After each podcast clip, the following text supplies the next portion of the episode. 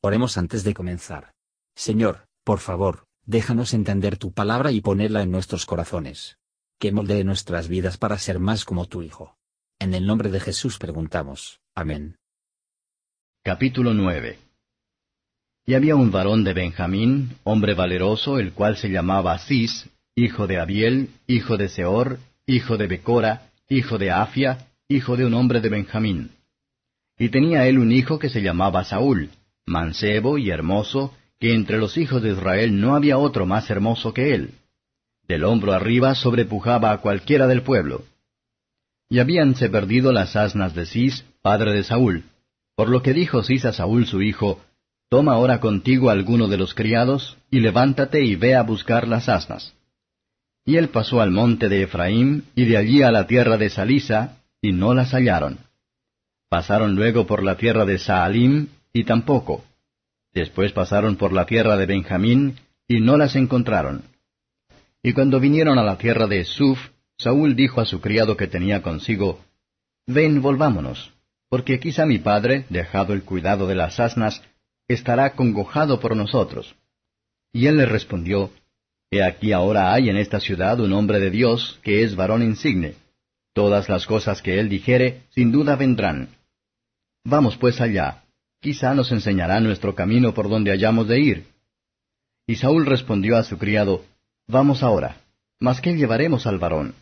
Porque el pan de nuestras alforjas se ha acabado, y no tenemos qué presentar al varón de Dios. ¿Qué tenemos? Entonces tornó el criado a responder a Saúl diciendo, He aquí se halla en mi mano la cuarta parte de un ciclo de plata. Esto daré al varón de Dios, porque nos declare nuestro camino. Antiguamente en Israel Cualquiera que iba a consultar a Dios decía así, Venid y vamos hasta el vidente, porque el que ahora se llama profeta, antiguamente era llamado vidente. Dijo entonces Saúl a su criado, Bien dices, Ea pues, vamos. Y fueron a la ciudad donde estaba el varón de Dios. Y cuando subían por la cuesta de la ciudad, hallaron unas mozas que salían por agua a las cuales dijeron, ¿Está en este lugar el vidente? Y ellas respondiendo les dijeron, Sí helo aquí delante de ti. Date pues priesa porque hoy ha venido a la ciudad en atención a que el pueblo tiene hoy sacrificio en el alto.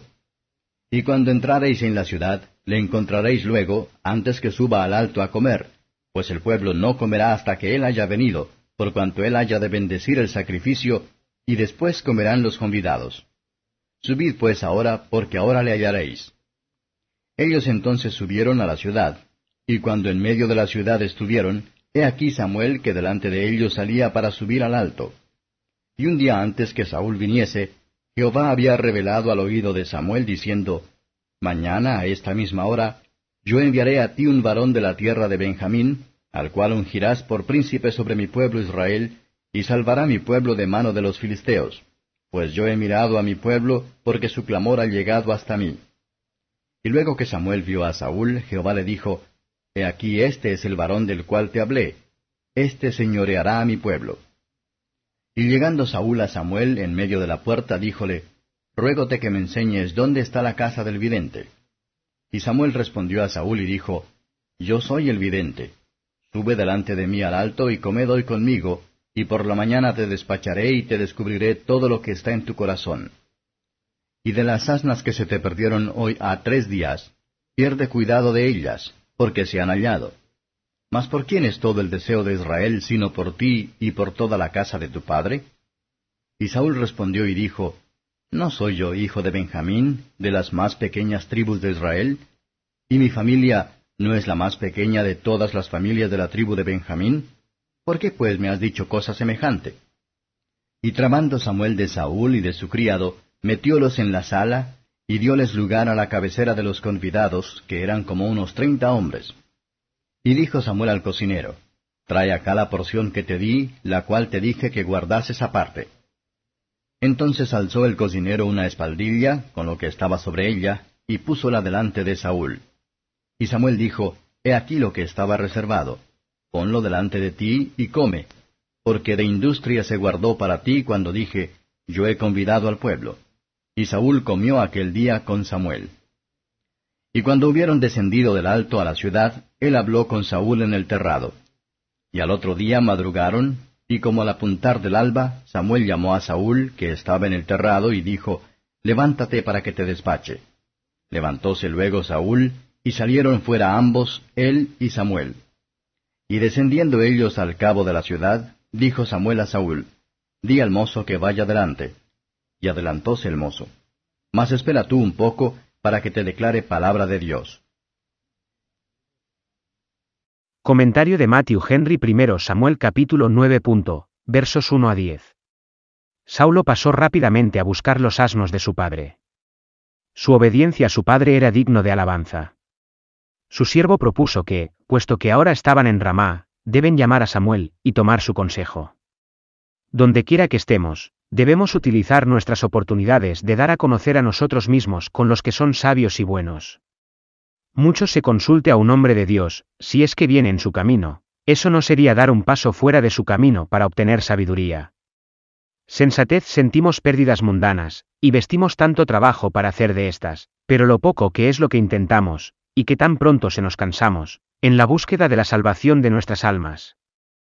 Si los ministros podrían decir a los hombres cómo proteger sus bienes.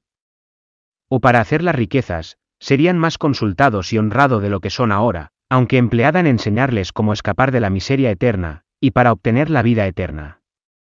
La mayoría de la gente y no se les dijo que su fortuna de su deber.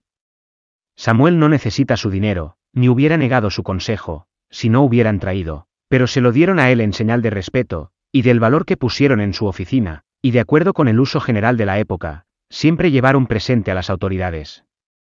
Versos 11 a 17 las siervas mismas de la ciudad podrían dirigir al profeta.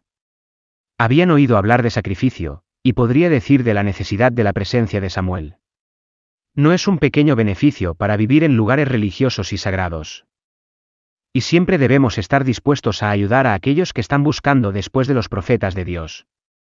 Aunque Dios había, en el disgusto, aceptado la solicitud de Israel para un rey, pero Él les envía un hombre que sea capitán sobre ellos, para salvarlos de la mano de los filisteos. Lo hace, escuchar amablemente a su clamor, versos 18 a 27. Samuel, que buen profeta, estaba tan lejos de envidiar a Saúl, o lo que lleva cualquier mala voluntad, que él fue el primero y más adelante a honrarlo.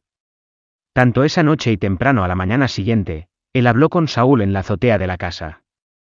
Podemos suponer Samuel ahora convenció a Saúl que él era la persona que Dios había fijado para el gobierno y de su propia voluntad de renunciar.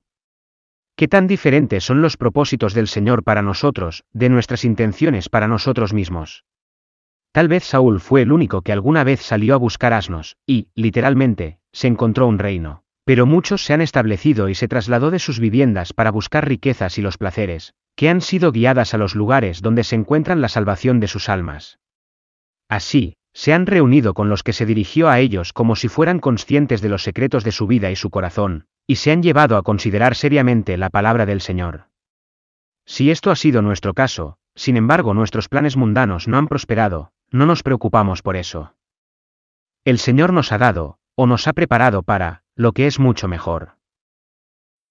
Gracias por escuchar y si te gustó esto, suscríbete y considera darle me gusta a mi página de Facebook y únete a mi grupo Jesús Answers Prayer.